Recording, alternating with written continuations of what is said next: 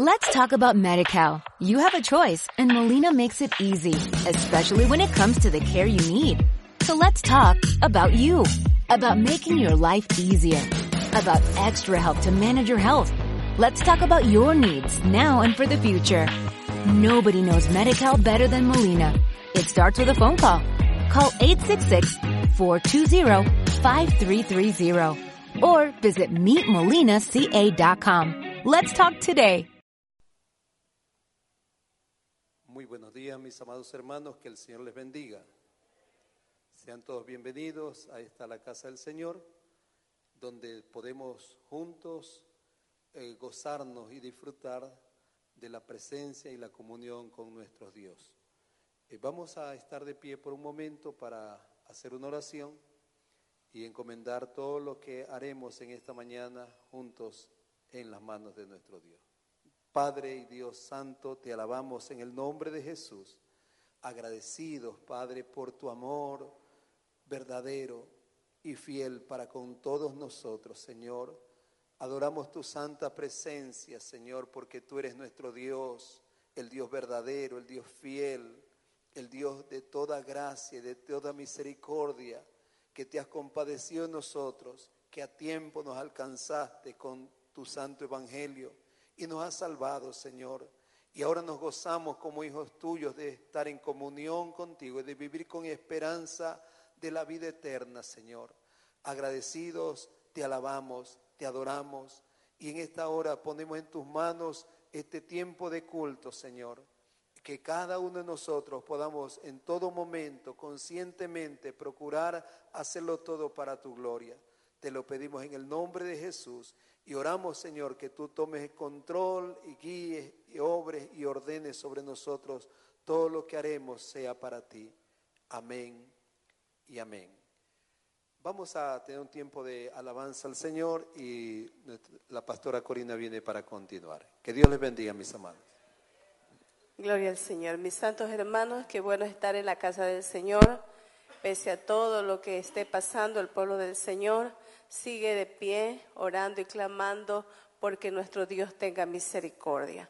Así como están de pie, vamos a cantar esta alabanza. Dios está aquí. ¿Cuántos lo creen? Amén. Dios está aquí, tan cierto como el aire que respiro, tan cierto como la mañana se levanta, tan cierto que cuando le hablo él me puede oír. Dios está aquí, tan cierto como el aire que respiro, tan cierto como las mañanas se levantan, tan cierto que cuando le hablo él me puede oír. Digámosle que él es santo. Santo, santo, santo, mi corazón te adora,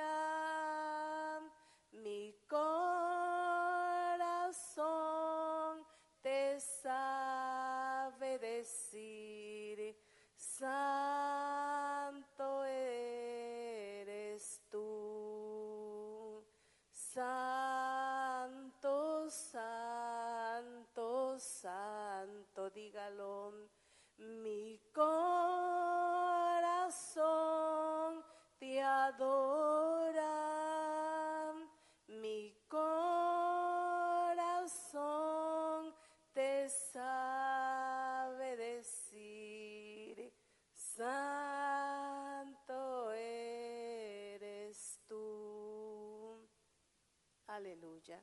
Te damos gloria y te damos honra, Señor. Te alabaremos y te adoraremos, que tú eres santo y por siempre tú eres santo, Rey de Reyes y Señor de Señores. Recibe toda la gloria y toda la honra de tus hijos, Señor. Aleluya. Que el Señor les bendiga. Amén. ¿Y a su nombre, hermanos? Damos gracias a nuestro Dios que nos permite estar en este lugar. Les invito a abrir sus Biblias para continuar en el libro de los Salmos, en el capítulo 91. Salmos capítulo 91 eh, tiene como tema morando bajo la sombra del Omnipotente. Daremos lectura a la palabra del Señor. Aleluya. Y dice así, el que habita al abrigo del Altísimo morará bajo la sombra del Omnipotente. Diré yo a Jehová, esperanza mía y castillo mío, mi Dios en quien confiaré. Él te librará del lazo del cazador, de la peste destructora.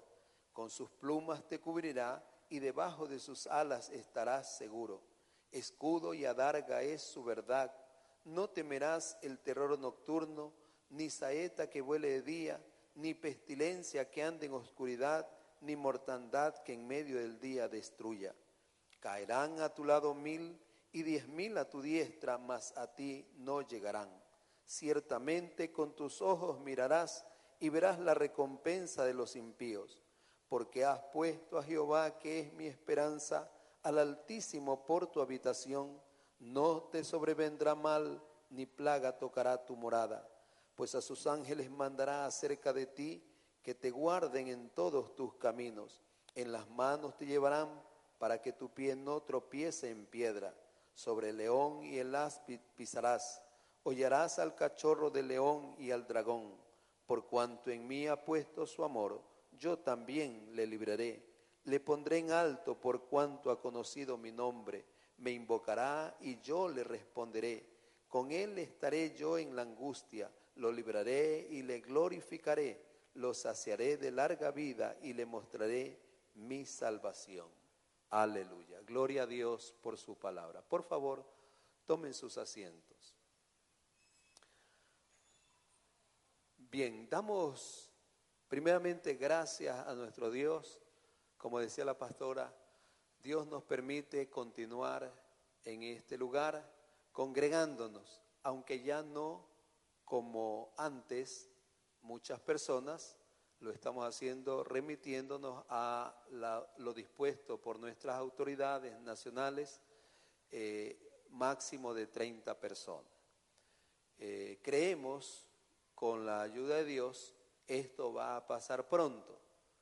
Para eso estamos orando, seguiremos orando y nuestra esperanza es que muy pronto nuestros cultos volverán a ser normales como antes. Esa es nuestra esperanza y les animamos a orar para que así Dios lo obre. Hemos leído en esta mañana el Salmo 91. Como ustedes notan, este salmo es un salmo de promesa, pero muy especial. Y este salmo empieza declarando que el que habita al abrigo del Altísimo va a morar bajo la sombra del Omnipotente. Para nosotros esto es muy esperanzador, porque mis amados hermanos, en medio de este mundo, como humanos, si no fuera por Dios, quien con su gracia, a través de su palabra, nos dice estas cosas, no habría esperanza también para nosotros. La diferencia en este mundo la hacemos los cristianos si hemos nacido de nuevo. Sobre eso estaremos meditando en esta mañana. Este salmo es una bendición de Dios. Ahora, consideraremos brevemente, a la luz de esta palabra, cómo poder lograr que esto no sea una verdad escrita en la Biblia nomás, sino que también sea una verdad tangible en nuestra vida diaria como creyentes en Cristo Jesús. El propósito de Dios es obrar con su poder para ayudarnos, para guiarnos, para librarnos, para ayudarnos en todas las cosas. Es verdad. Pero necesitamos a la luz de la Biblia considerar cuál es esta esperanza de la cual nos habla la Escritura. Primero les diré, mis amados hermanos, que realmente Dios, en su infinita misericordia, nos permite tener su palabra para darnos aliento de vida, para darnos esperanza en Él y en sus palabras, en su fidelidad. Pero también es importante que consideremos que cada promesa que Dios hace en su palabra tiene sus demandas. A ver, todo cristiano debe estar atento a esto que Dios quiere que usted escuche en esta mañana. Dios no obra de cualquier manera. Dios es un Dios correcto, concreto. Él es directo. Entonces, Él tiene su forma de llevar adelante las cosas y Él es perfecto. Él no falla. Él es fiel. Pero cuando pienso en esa hilera de pensamiento, mire, la Biblia dice que Dios se mostrará fiel a los que le son fieles. O sea, no es que porque está escrito y yo me digo ser cristiano, puedo tomar la Biblia y hacer que esa verdad se cumpla en mí cuando yo no cumplo la verdad que me demanda Dios, cómo debo de vivir. Así que sobre eso consideremos. El que habita al abrigo del Altísimo es la primera frase. Entonces, ¿qué tenemos que entender? No todo el que me diga Señor, Señor, entrará en el reino de los cielos, sino el que hace la voluntad de mi Padre que esté en los cielos, dice la Biblia, hablando Jesús en Mateo 7, 21. Eso significa que no todo el que se congrega en un templo y que dice ser cristiano, realmente está en condiciones de demandar que estas promesas se cumplan en su vida. Tenemos que tener un punto de equilibrio. Así como Dios nos ofrece sus beneficios, Él nos pone sus demandas. Dios tiene sus demandas para poder hacer efectivas sus promesas sobre nosotros. Él es tan bueno y generoso que hace salir el sol sobre justos e injustos. Hay muchos beneficios para todos por igual. Pero hay beneficios que la Biblia marca que son para aquellos que se sujetan a su voluntad escrita en su palabra. Amén, mis hermanos. Entonces, la primera frase nos dice, el que habita al abrigo del Altísimo. ¿Cómo debemos de entender esto? Habitar al abrigo del Altísimo debe representar en nuestra mente la idea de que el ser hijo de Dios significa que Dios es el que obró sobre nosotros. ¿Cómo obró Dios sobre nosotros? Estando, dice la Biblia, muertos en delitos y pecados, muertos separados, Él nos dio vida en Cristo Jesús. Estando separados, enemigos, condenados, Él, Dios nuestro, vino a nosotros y nos dio vida. Y es por eso que pudimos nosotros hablar a Dios de arrepentirnos y de confiarle a Él nuestra vida. Le rendimos nuestro ser, nos arrepentimos de nuestro pasado, hemos confiado en Él. A eso la Biblia lo presenta, hablando Jesús, en Juan capítulo 3, como el nuevo nacimiento. El nuevo nacimiento lo menciona el apóstol Pablo de muchas maneras, pero en Segunda de Corintios 5, 17 dice, de modo que si alguno está en Cristo, nueva criatura es. Las cosas viejas pasaron, y aquí todas son hechas nuevas. Lo coherente en Dios a través de su palabra, al decirnos las cosas, es que Él es el que empieza la obra.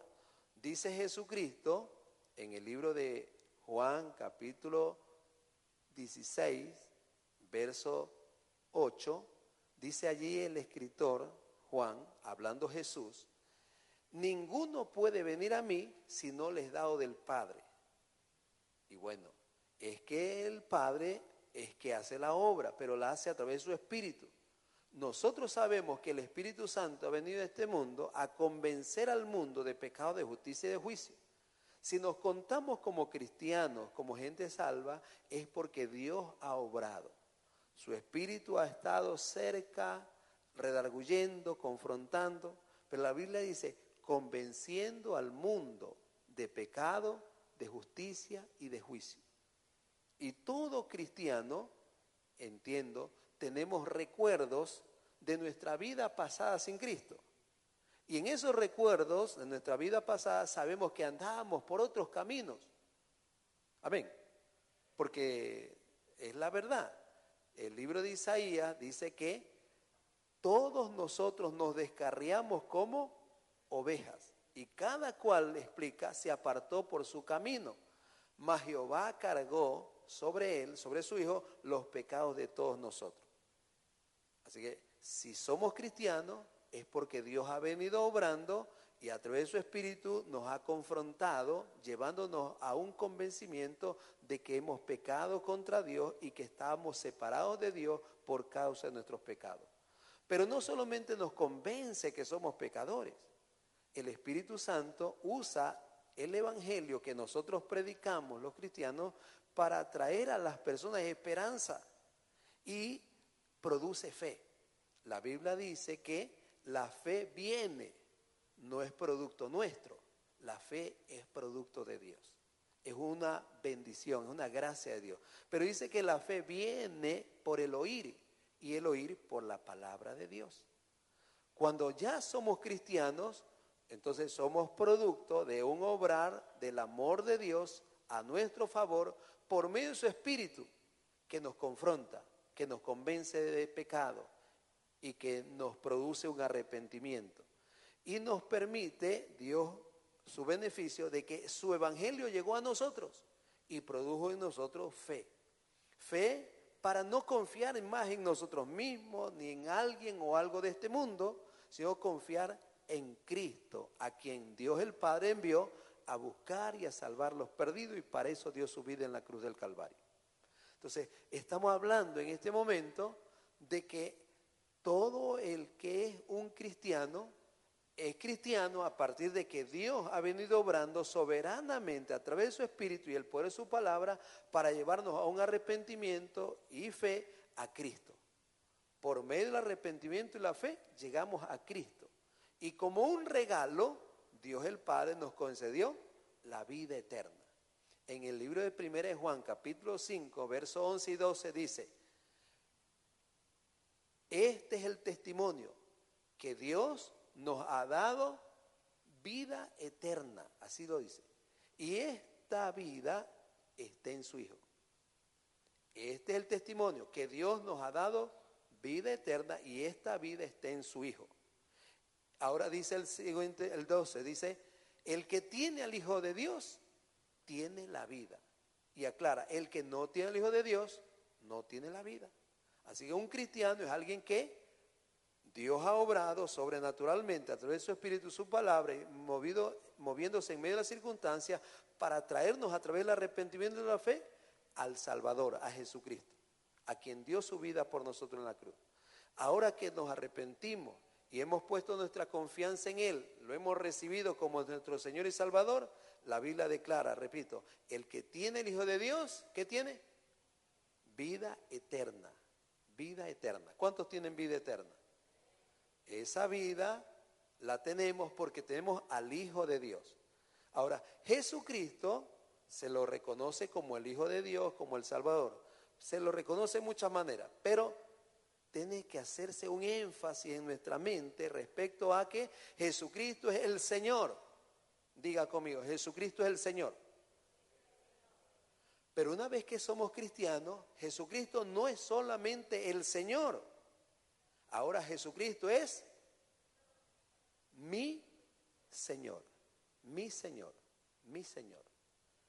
Y eso que Jesucristo es mi Señor significa claramente que ya nosotros no somos los que disponemos qué somos, qué queremos ser, qué queremos hacer en la vida. Ahora no porque nuestra vida le pertenece a Jesucristo. Él ha venido a ser no solo el Salvador de nuestras vidas, Él ha venido a hacerse Señor de nuestra vida.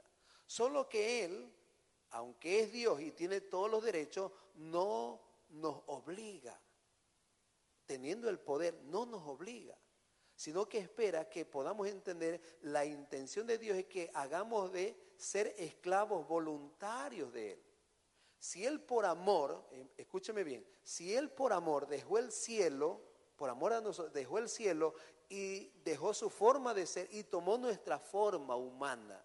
Y estando en nuestra forma humana, dice que fue a la cruz, que se humilló a sí mismo, haciéndose obediente hasta la muerte y muerte de cruz, por lo cual se le dio un nombre que es sobre todo nombre.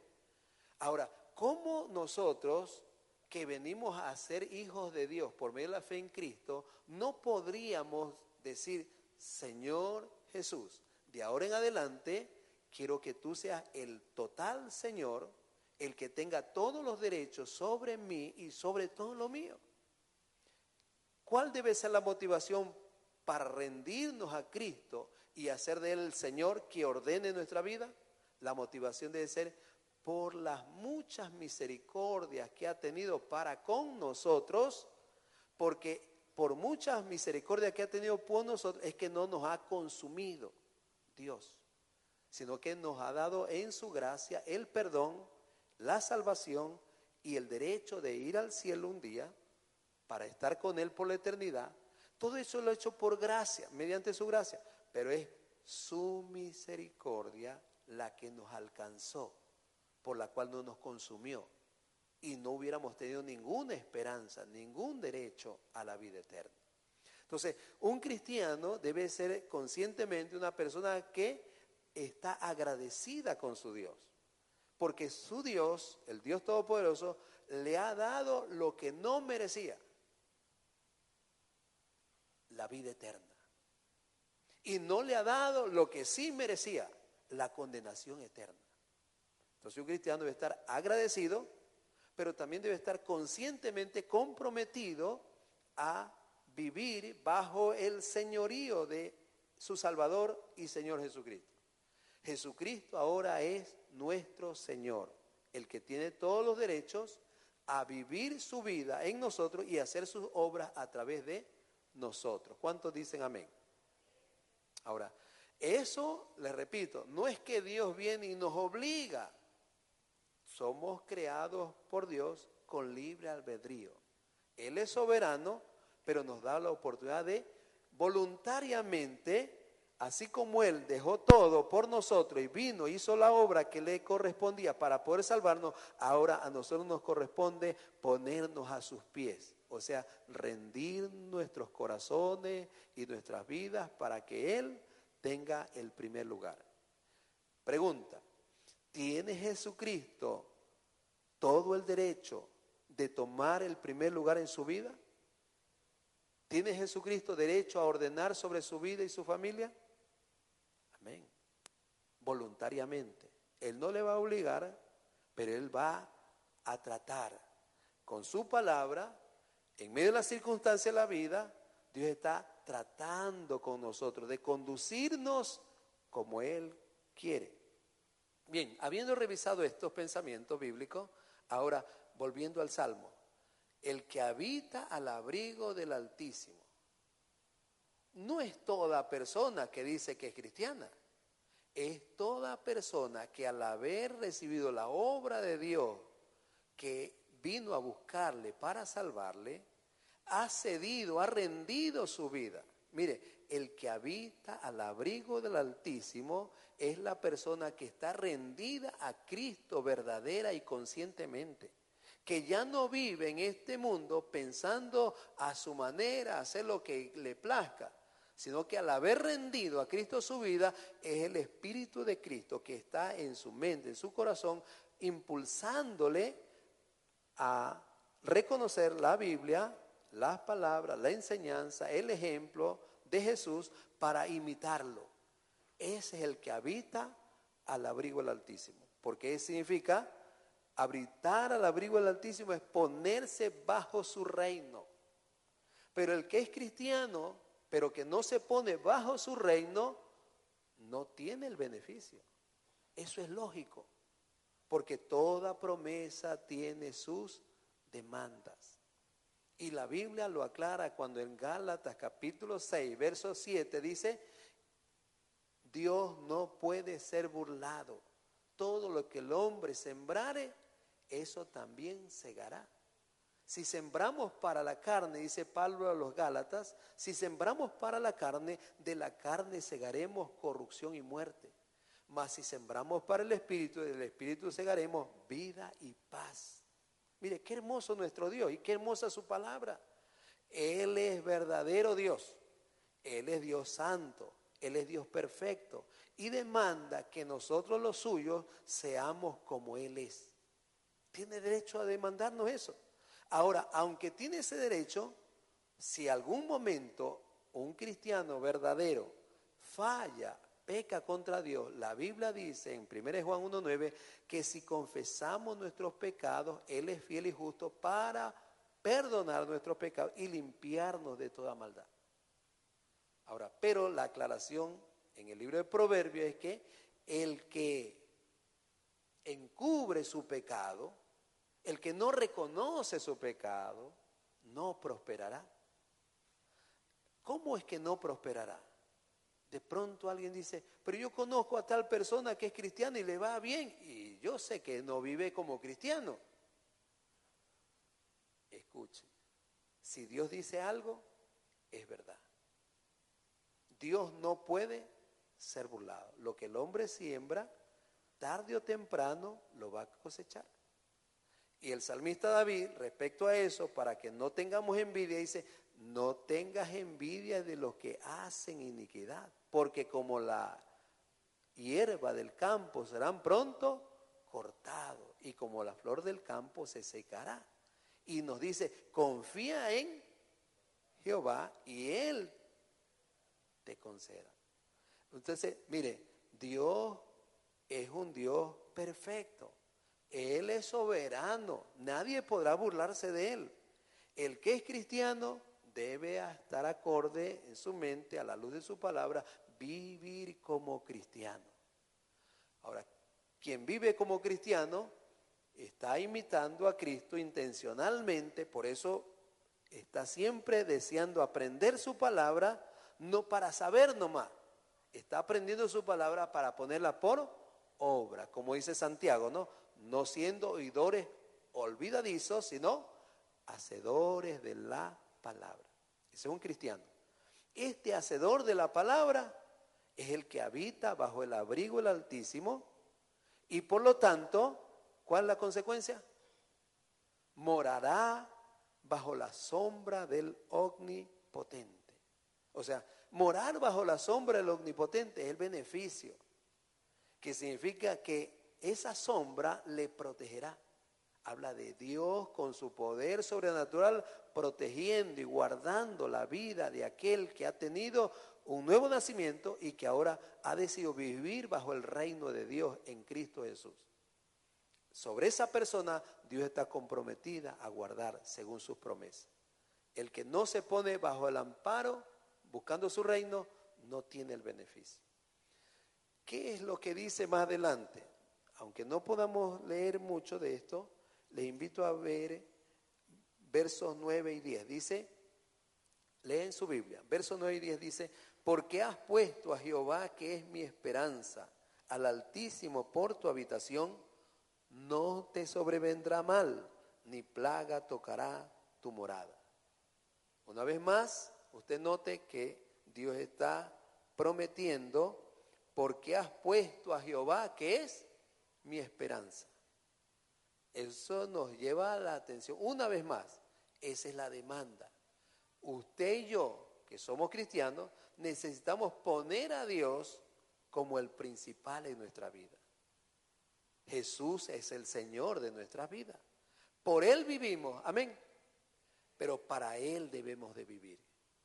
Por Él vivimos, pero para Él debemos de vivir. Y eso tenemos que pensar. ¿Realmente estoy viviendo para Él o estoy viviendo para mí? En otras palabras, ¿estoy viviendo para conocer y hacer lo que es su voluntad?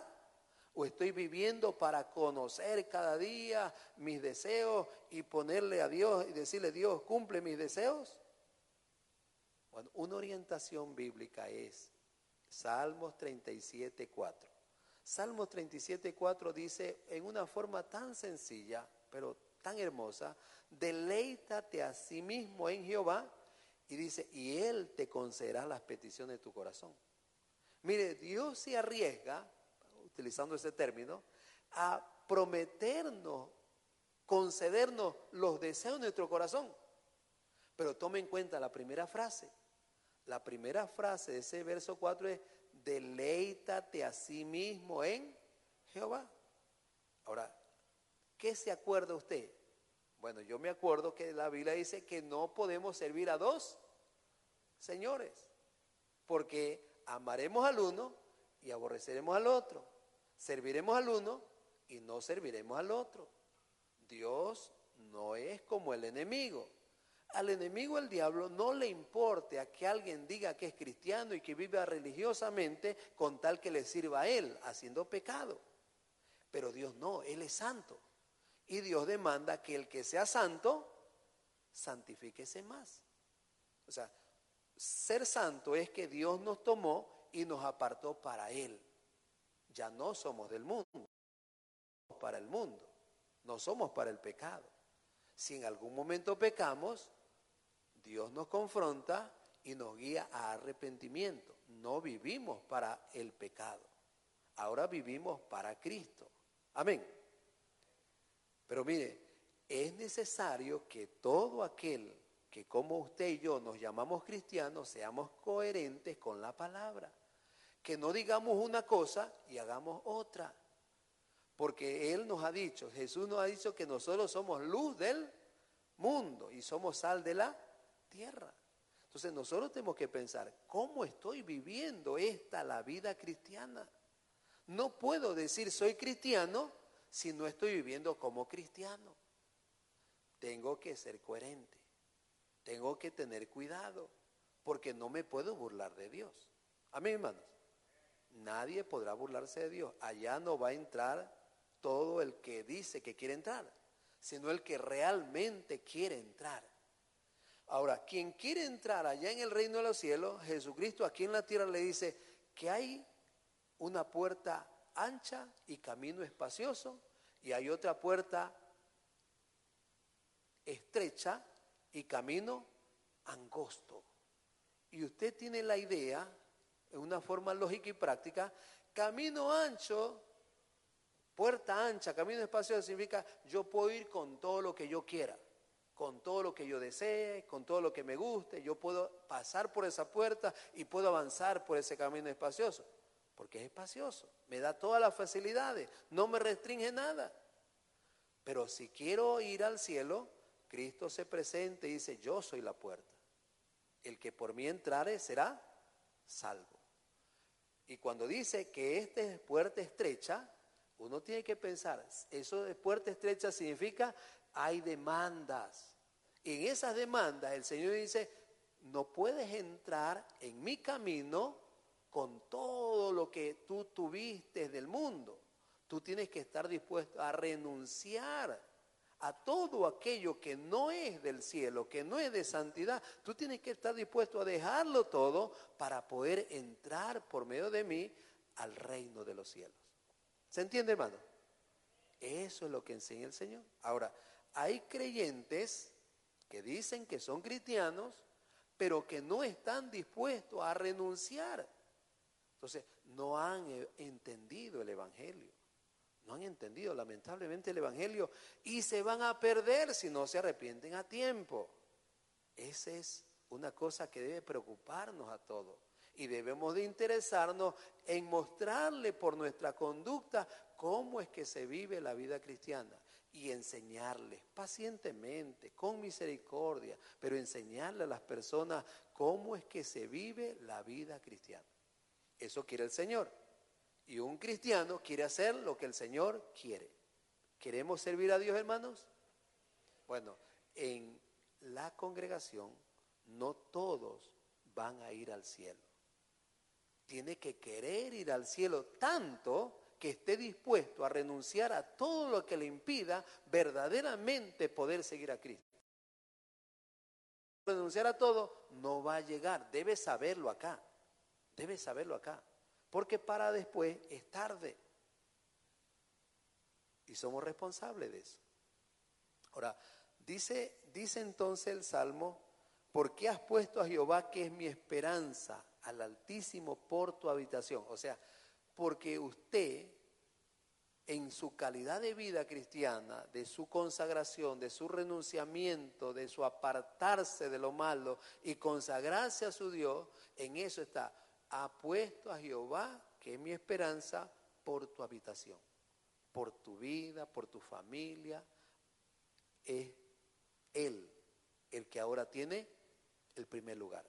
Es su voluntad lo que nos interesa.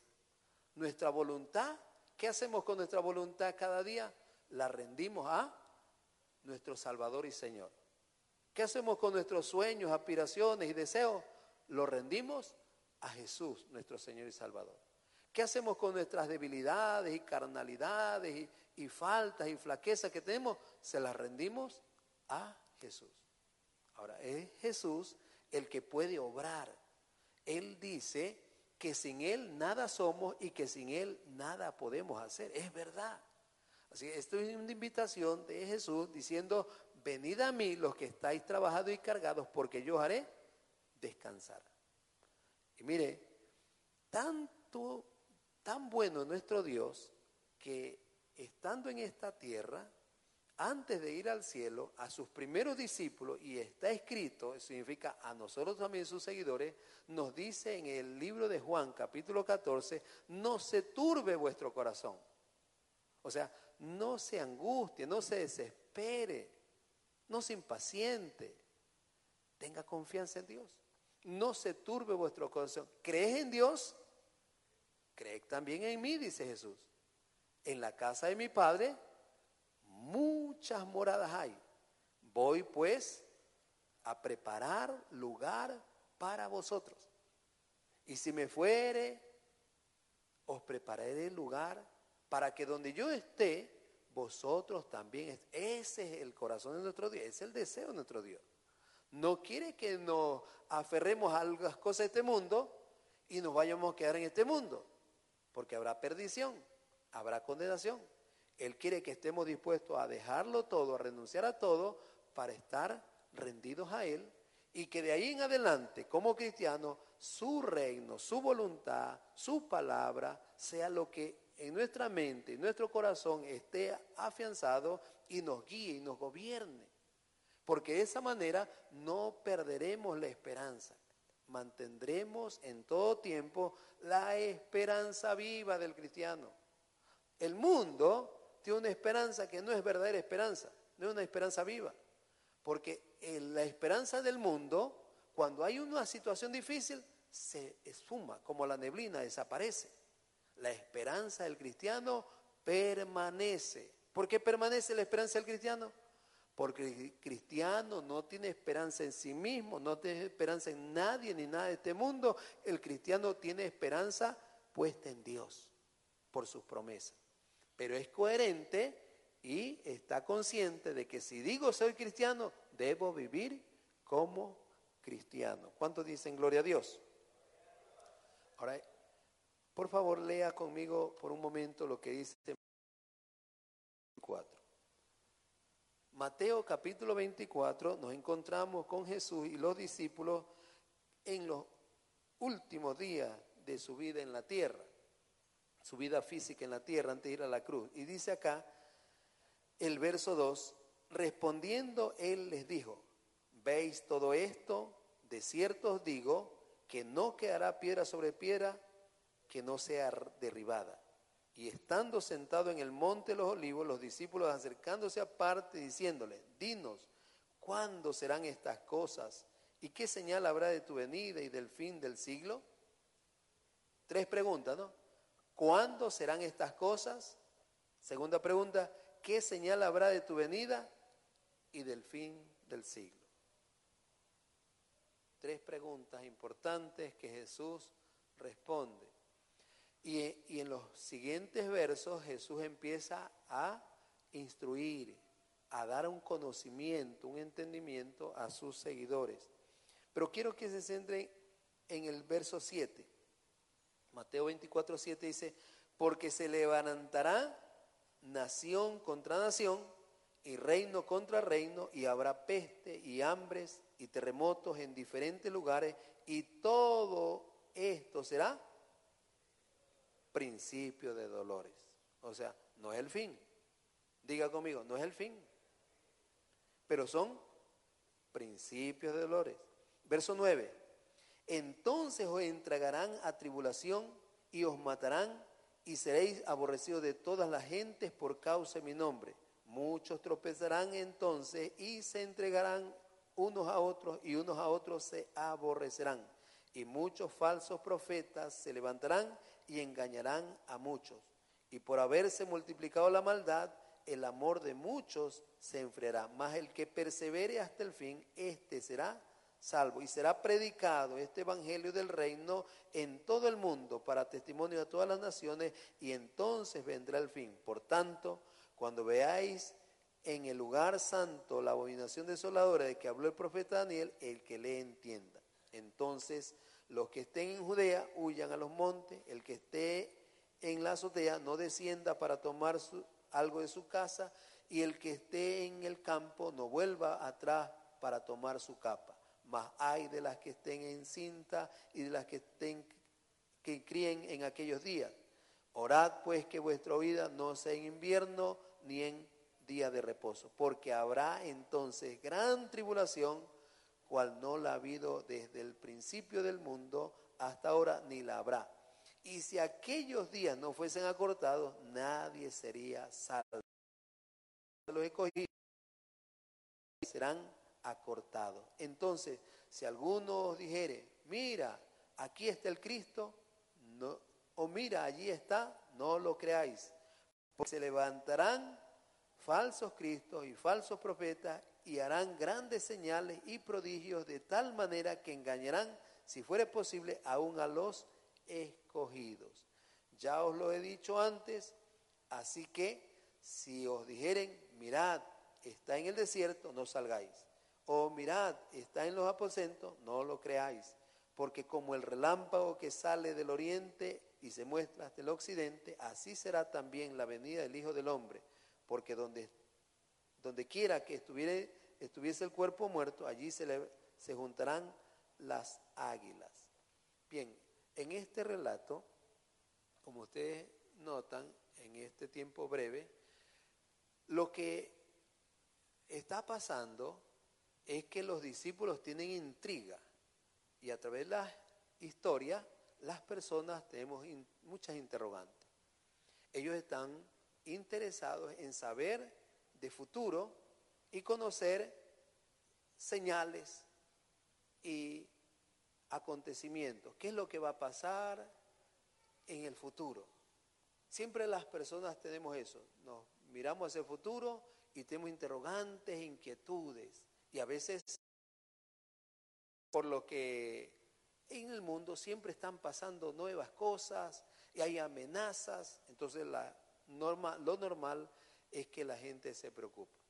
Ahora, aquí hay unas respuestas que Jesús está dando como señales y habla de acontecimientos que nosotros sabemos que de los tiempos de Jesús se vienen cumpliendo. ¿Qué, qué nomás viene pasando? Bueno, habla de que oiréis de guerras y rumores de guerra. Y nosotros estamos habituados a escuchar desde que éramos niños, ¿no? Hemos escuchado de guerras anteriores, de rumores de guerra y de guerras en nuestros tiempos también. Y también dice, mirad que no os turbéis. O sea, una vez más esa palabra donde se nos pide que como cristianos, en medio de esos tiempos de amenazas, de guerras, no nos turbemos, no caigamos en desesperanza, no caigamos en desconfianza, en temores, que podamos confiar en el interés de nuestro Dios. Y dice, ¿por qué? Porque es necesario que todo esto acontezca y aclara, pero aún no es el fin.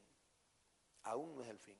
Verso 7, porque se levantará, dice, nación contra nación y reino contra reino y aquí vienen otras cosas que vienen aconteciendo por años. Habla de pestes y hambre y terremotos en diferentes lugares. Y nosotros sabemos que hay otras, otras cosas que han venido sucediendo paralelo a esto y que muchas veces atrevidamente seres humanos dicen, que Dios, que Dios es el que está castigando. La verdad es que Dios puede usar esas cosas, pero la realidad es que la mayoría de las cosas que suceden en este planeta son provocadas por el hombre mismo. El hombre, el hombre a través de su entorpecimiento por causa del pecado continuamente está haciendo cosas que desestabilizan primero su propia vida, su familia, su entorno y luego más allá y más allá, a tal punto que nosotros sabemos que hay pruebas nucleares que muchos años se han venido dando. Ha habido el uso de cosas para beneficio y comodidad nuestra como humanos. ¿Se acuerdan de que antes se usaba en la refrigeradora, en los equipos de aire acondicionado, un llamado freón 12, freón 22, gas? En los aerosoles que antes se usaban. Todo eso a la vuelta de cinco años se dice que llega a donde está la capa de ozono. Entonces eso hoy en día sabemos que debido a todo este tipo de contaminación, nosotros los humanos hemos causado una desestabilización, destruimos lo que Dios creó para protegernos. Entonces hoy día, como consecuencia, por años escuchamos los rayos ultravioleta del sol. ¿Qué pasa? Que son dañinos a la salud humana. Y se nos habla de cáncer a la piel, y etcétera, etcétera, etcétera. No tenemos toda la información de todas las cosas que han venido como consecuencia de tratar de tener una vida cómoda sin tomar en cuenta lo que Dios ha creado. Así que la mayoría de las cosas que suceden que traen sufrimiento a la raza humana son provocadas por el hombre mismo. Desde el jardín del Edén, ¿usted se acuerda? ahí está Adán, ahí está Eva. Pero Dios ha diseñado todo de una manera. Y usted observe, cuando el hombre y la mujer peca, hay una sentencia para la serpiente, para el hombre, para la mujer, para la creación. Y Pablo dice, hablando en romano, que la creación gime a una y aún está con dolores de parto. A la mujer que se le dice, sobre su embarazo, sobre su preñez, sobre su alumbramiento, con dolor. ¿Por qué le dice eso? Porque se entiende, no tenía que ser así. Es después que pecaron que a cada uno se le dice la consecuencia que vendría, que causaría sufrimiento sobre ellos, aunque existirían, vivirían, pero viene quebranto. ¿Cuánto dice amén? ¿Se da cuenta? Entonces, Dios sí nos informa en la Biblia para que tengamos conciencia clara cómo funciona. El libro de Génesis es el libro, el libro de los principios. Cuando hoy en día vemos cómo la gente padece y hay plagas y tantas enfermedades, y hoy en día lo último, lo del momento, el coronavirus, la gente fácilmente, ¿no? ah, esos chinos, o ah, Dios que permite, Dios que hace. Pero nosotros tenemos que ser más conscientes. Somos nosotros los humanos, en general, que tomamos la decisión de dar la espalda a Dios, no tomando en cuenta lo que Él nos informa en su palabra, y al no tomar en cuenta eso, no estamos tomando en cuenta a Dios. Eso como consecuencia nos trae muchos quebrantos y sufrimientos. Entonces, lejos de desanimarnos como cristianos y lejos de tomar decisiones atropelladas y seguir lo que el mundo está haciendo, tenemos que hacer un alto. Como cristianos, hermanos amados, necesitamos hacer un alto en esta vida, la vida cristiana, porque tenemos nosotros una esperanza viva.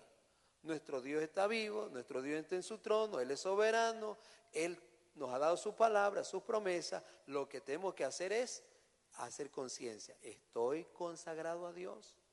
¿Mi familia está consagrada a Dios? ¿Estoy viviendo la vida cristiana como Él me dio ejemplo? Jesucristo no se quedó en el cielo, Jesucristo vino a este mundo y Él dice en su palabra que nos ha dado ejemplo para que sigamos sus pisadas. Y Él nos aclara que Él es el camino, la verdad y la vida. Nadie puede ir al Padre si no es por Él. seguir su pisada, andar en su camino, es nuestra demanda. Esa es su demanda para nosotros. Si hacemos esa parte, entonces Dios guardará, Dios guiará, Dios nos ayudará. No diciendo, no diciendo que en este tiempo el coronavirus no puede contaminar a ningún cristiano. No. Puede Dios librar, puede Dios guardar, pero puede también Dios permitir que alguien obtenga ese virus. Puede Dios hacerlo. Él es soberano. Pero una cosa tenemos en claro nosotros, una vez que somos cristianos y tenemos vida eterna, en Él estamos seguros. No en esta tierra, en Él estamos seguros. Así que un escritor sagrado dice, Él nos guiará aún más allá de la muerte. Y Pablo aclara más cuando dice, para mí el vivir es Cristo, o sea, si vivo en esta tierra, vivo para Cristo, y el morir es ganancia. Si muero siendo cristiano, yo no pierdo, Dios no pierde. El reino de Dios no pierde. Al contrario, nosotros vamos seguros a su presencia. Esa es la esperanza del cristiano verdadero. ¿Cuál es el peligro y cuál es el problema? El peligro es que los cristianos no tengamos cuidado coherente de tener relación de hacer relación entre decir que soy cristiano y vivir como cristiano. Ahí es que nos ponemos en peligro. Pero el verdadero cristiano no hay nada que lo pueda amenazar realmente, porque en Cristo ya está seguro, a tal punto que Jesús dice esta verdad. Cuando va a resucitar a Lázaro, dice, el que cree en mí, ¿qué dice? Aunque esté muerto, vivirá el que cree en mí. Ahora usted pregúntese, ¿quién es el que cree en Él según la mente de Dios? No todo el que dice yo creo, sino el que demuestra que cree por cómo vive. Porque la fe es algo que no se ve, pero en realidad sí se puede ver por cómo la persona decide vivir su vida. El que tiene fe en Cristo y en la palabra de Cristo, va a verse, va a notarse que tiene esa fe en Dios y en su palabra por cómo hace de su vida. Ya no vive para sí, ya no vive según el mundo, ya no se conforma este mundo, se ha conformado a Cristo. Y conformándose a Cristo mediante su ejemplo, a través de su palabra, el Espíritu Santo de Dios, el que le hace capaz de vivir la nueva vida. Y la Biblia nos aclara no solamente entonces que la vida cristiana es un desafío, es un reto. La Biblia en realidad nos hace notar que la vida cristiana verdadera es imposible para el humano. Eso tenemos que tener claro. El humano no puede vivir la verdadera vida cristiana por sí mismo, porque es un desafío demasiado grande para nosotros, somos débiles. Por eso es que cuando Dios nos salva, Él nos da su naturaleza divina. Él nos da su Espíritu Santo, Él nos da su mente, Él nos da su poder, Él nos da su autoridad. Y Él se promete, nos promete estar con nosotros todos los días y hasta el fin del mundo para ayudarnos. No estamos solos. ¿Cuánto dice amén? El cristiano nunca está solo. El cristiano verdadero está en Cristo, está con Cristo. Cristo está por nosotros. No podemos solos, pero la Biblia dice, pero en su nombre haremos proezas, las que hagan falta, las que Dios diseñe, las que Dios permita. Haremos proezas. Una proeza de un cristiano es que a pesar de su debilidad, a pesar de su flaqueza, a pesar de todo lo que se venga en contra, pueda aprender y con la ayuda del Espíritu Santo permanecer siendo fiel hasta el fin. El que persevera hasta el fin, dice la Biblia, este será salvo. El que no persevera hasta el fin, nunca fue salvo en realidad, sino que se le va a notar. ¿Entiende la diferencia? Hermanos, Jesucristo ha dicho, no todo el que me diga Señor, Señor, entrará en el reino de los cielos, pero garantiza, el que hace la voluntad de mi Padre que está en los cielos, ese sí. ¿Cómo lograr entonces en este tiempo difícil nosotros como cristianos hacer la diferencia en este mundo? Solo como conclusión, recordemos, el Salmo dice, el que habita al abrigo del Altísimo. Porque has puesto a Jehová, que es mi esperanza, al Altísimo por tu habitación. Ambas frases son las demandas. Dios está diciendo, si eres cristiano, Jesucristo es tu dueño, Jesús es tu Señor. En la medida que tú y yo nos rendimos a Él y por medio de su palabra, a través de su espíritu que está en nuestro corazón, nos disponemos a vivir la nueva vida, Él hace la obra en nosotros. Y sabes una frase que dice la escritura, y por torpe que fuera, no se apartará de este camino. O sea, cuando Dios obra, no hay diablo que nos pueda separar de Él. No hay mundo que nos pueda separar de Él. Así que no nos conformemos con aquellas ideas o frases, es que soy débil, por eso es que no puedo. No, el que está con nosotros es más poderoso que el que viene contra nosotros. En este tiempo, mis amados hermanos, este mundo que nos rodea, que no tiene esperanza y que está en zozobra, que está lleno de miedo, necesita palabra de esperanza.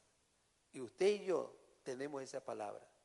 Nuestra condición de vida cristiana y el poder compartirles llevándole el Evangelio de Cristo es nuestro deber, dando de gracia lo que por gracia nosotros ya recibimos, que por esa gracia ya somos salvos.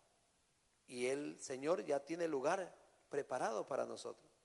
Solo está esperando el tiempo propicio para llevarnos con Él.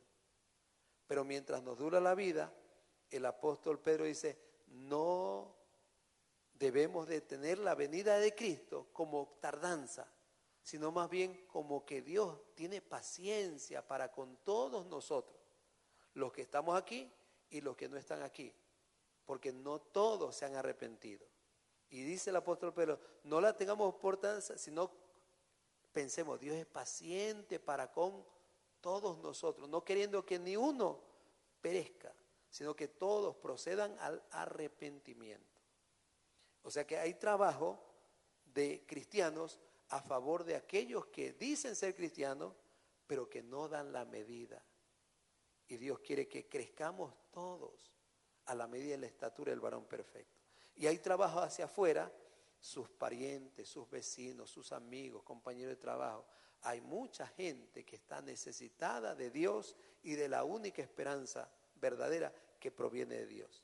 Y Dios nos tiene en este mundo, en estos tiempos difíciles, para ser un instrumento en sus manos. ¿Cuántos quieren servir a Dios llevando su palabra? ¿Cuántos quieren servir a Dios, hermano? Amén. Entonces vamos a estar de pie para orar. Vamos a orar que Dios nos guarde en este tiempo. Vamos a presentarnos ante Dios en esta mañana en oración. Póngase de pie. Pediremos por nosotros mismos es justo, Dios quiere que lo hagamos, pero pediremos también por los que no están en salvación. Dios quiere que clamemos por ellos. Padre amado y Dios del cielo, te alabamos porque tú eres nuestro Dios. Agradecidos estamos por la obra maravillosa que tú has hecho a favor de nosotros los cristianos, Señor. Hemos sido salvados por gracia, porque tú nos amaste y tú viniste a este mundo y tú te hiciste, haciéndote hombre, llegaste hasta la cruz, dando tu vida por nosotros, sufriendo el castigo que nosotros merecíamos.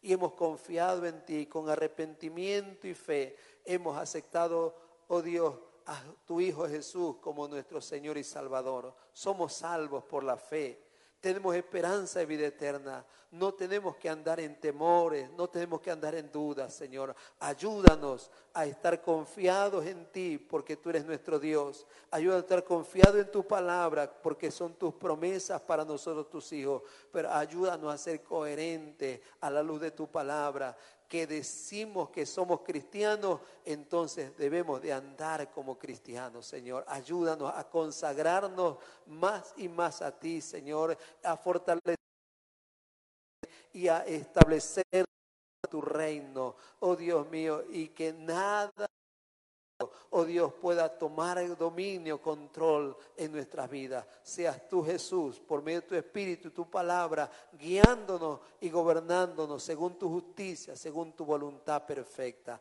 Te lo pedimos en el nombre de Jesús, Padre. Te damos gracias porque tú haces la obra en nosotros. También te pedimos que nos guarde en este tiempo de amenaza de aquel virus, Señor protégenos, pon tu protección, levanta, oh Dios, una barrera de protección alrededor de la vida de cada hermano y de todos sus familiares, Señor. Cúbrelos con tu sangre, bendito Dios. Y permite, Padre amado, que ninguno pueda contraer tal cosa. En el nombre de Jesús, oh Dios mío, gracias te damos. También oramos por aquellas personas que han contraído este mal, Señor, que tengas misericordia de ellos, te pedimos, y no les dejes en esa condición. Líbralos a tiempo, Padre, en el nombre de Jesús. Y obra para que este mal, este virus pueda ser exterminado con tu poder, Señor. Eres soberano, ten compasión, ten misericordia, te lo pedimos. Y en el nombre de Jesús, obra liberación para tu gloria, Señor.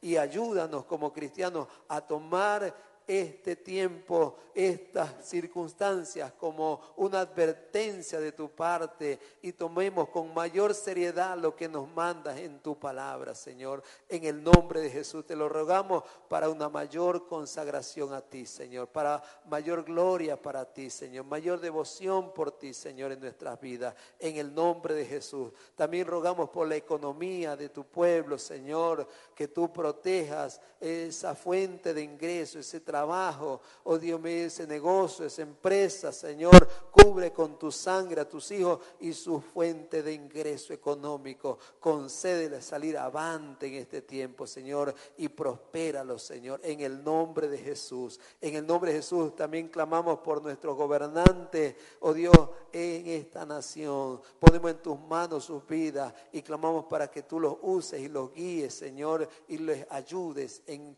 toda decisión que han de tomar. En el nombre de Jesús también nuestras autoridades eclesiásticas, nuestros líderes de junta administrativa y todos nuestros pastores e iglesias. Clamamos por toda la iglesia nacional, Señor, y clamamos por todo tu pueblo alrededor del mundo, Señor. Los bendecimos, los ponemos en tus manos y encomendamos a tu fiel cuidado, Señor, cada vida. En el nombre de Jesús, gracias te damos, Señor. Gracias te damos, Señor. También esta mañana oramos por la ofrenda que tu pueblo ha traído, sus diezmos, Señor. Que tú seas bendiciendo a cada uno de ellos y su familia, seas guardándole. Y te damos gracias, Señor, por tus bondades, por tus misericordias. Estamos en tus manos, Señor. Amén y amén.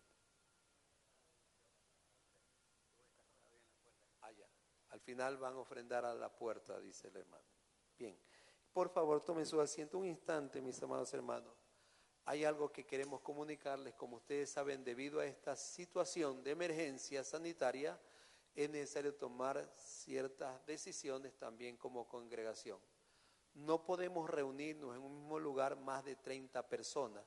Debemos Let's talk about MediCal. You have a choice and Molina makes it easy, especially when it comes to the care you need. So let's talk about you, about making your life easier, about extra help to manage your health. Let's talk about your needs now and for the future. Nobody knows Medi-Cal better than Molina. It starts with a phone call. Call 866-420-5330 or visit meetmolinaca.com. Let's talk today.